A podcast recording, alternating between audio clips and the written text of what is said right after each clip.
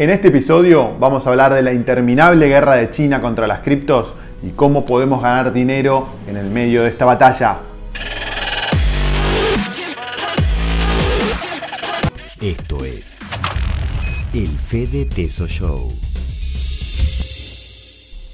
Hola amigos, mi nombre es Fede Tesoro y este es el episodio 174 del Fede Teso Show. En este episodio vamos a hablar de la última medida que decretó el gobierno de China contra las criptomonedas. Esta medida no es la primera, se suma a un largo historial de prohibiciones por parte del gobierno chino que empezaron en el año 2013, cuando el Bitcoin aún no había logrado el alcance que tiene en la actualidad. La noticia saltó el pasado viernes 24 de septiembre por la mañana, cuando el Banco Central de China emitió un comunicado por el que declaraba ilegales a todas las transacciones con criptomonedas en China. De manera inmediata el precio de las principales criptomonedas cayó en picada ante los temores de que más países siguieran el ejemplo de China y ante las prohibiciones que eh, se podrían extender en todo el planeta. En cuestión de minutos el precio del Bitcoin cayó casi un 10%, aunque en las horas siguientes comenzó una tímida y lenta recuperación que llevó a terminar el día con una caída del 5%.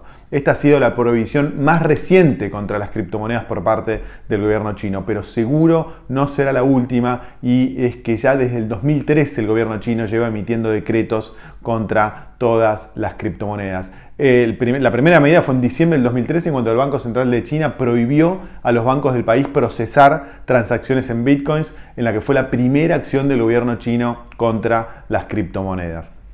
Este movimiento del gobierno chino provocó entonces una caída del 50% en el valor del Bitcoin hasta los 455 dólares por unidad. Ahora te preguntarás, ¿por qué ante dos noticias muy similares, la del 2013, el Bitcoin cayó un 50% y en el 2021 solo cayó un 5%? Bueno, hay varias causas, pero te diría que hay dos motivos principales. En primer lugar, en 2013 la volatilidad del Bitcoin era mucho mayor que en la actualidad. Eh, en aquella época la capitalización total del Bitcoin era de solo 8 mil millones de dólares, ahora es de 100 veces más, unos 800 mil millones de dólares. Y por lo general existe una relación inversa entre la capitalización y la volatilidad. Cuanto menor es la capitalización de un activo financiero, mayor es la volatilidad. Esto lo vemos en las criptomonedas como las altcoins, por ejemplo, que son más volátiles que las grandes criptos como el Bitcoin y el Ethereum.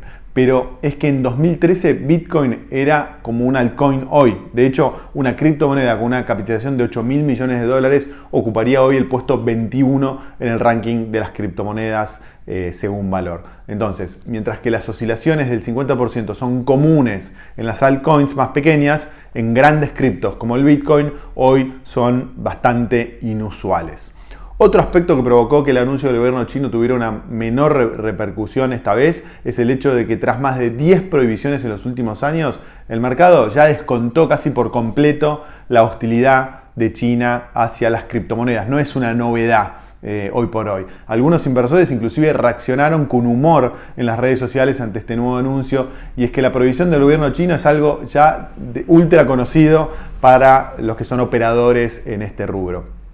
Por este motivo, el efecto de estas medidas por parte del gobierno chino en la cotización de las criptomonedas es cada vez menor. En mi opinión, va a llegar el punto en el que el mercado ni siquiera reaccione ante nuevas restricciones por parte eh, de las autoridades chinas eh, en las criptomonedas. E inclusive puede ser una oportunidad comprar cuando el gobierno chino provoca una baja en las criptomonedas. Noticias como estas pueden ser oportunidades de compra si las sabemos aprovechar, pero también pueden ser motivo de pérdidas si no actuamos con inteligencia. Por ejemplo, pensá que aquellos que en la primera prohibición del gobierno chino del año 2013 entraron en pánico y vendieron sus bitcoins a 455 dólares, ellos perdieron la oportunidad de multiplicar su inversión por 100 veces y es que en la actualidad el Bitcoin cotiza por arriba de los 40 mil dólares. ¿no? Si vendías en ese momento te perdías toda esa suba. En este gráfico podés ver alguna de las veces que desde entonces el gobierno chino actuó contra las criptomonedas, empezando con la prohibición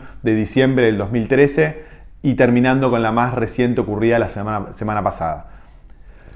Como ves, aunque el precio del Bitcoin responde con caídas en el corto plazo, cuando una de estas noticias se produce, en el largo plazo la tendencia del Bitcoin es claramente alcista. Y es que en los 90 días después de cada anuncio hostil del gobierno chino contra las criptomonedas, la rentabilidad promedio es de un 53%, un 53% en apenas tres meses y eso que en promedio el Bitcoin cayó un 7% en la semana siguiente a cada anuncio del gobierno chino durante los últimos 10 años. Acá vas a poder ver una tabla con la performance del Bitcoin cada vez que China anunció una prohibición o una medida en contra de las criptomonedas, empezando por la que hizo en diciembre del 2013 y terminando con las restricciones de este mismo año. Lo que estos números nos están diciendo es que comprar cada vez que China anuncia medidas contra las criptomonedas puede ser una estrategia ganadora. Y es que en 90 días el desempeño del Bitcoin fue positivo en 11 de las 13 veces y con una rentabilidad promedio del 53%, como te dije antes. Por supuesto, no es una ciencia exacta, es solo una tendencia. Ahora me gustaría saber si vos aprovechaste esta tendencia o qué pensás sobre el momento del Bitcoin, si es momento de comprar o no. No dejes de compartir tu experiencia abajo, así todos aprendemos de todos. Espero que hayas disfrutado de este video. Si te gustó no olvides compartirlo, ponerle me gusta, suscribirte al canal si aún no lo hiciste y nos vemos muy pronto con otro video de inversiones y finanzas. Abrazo, chao.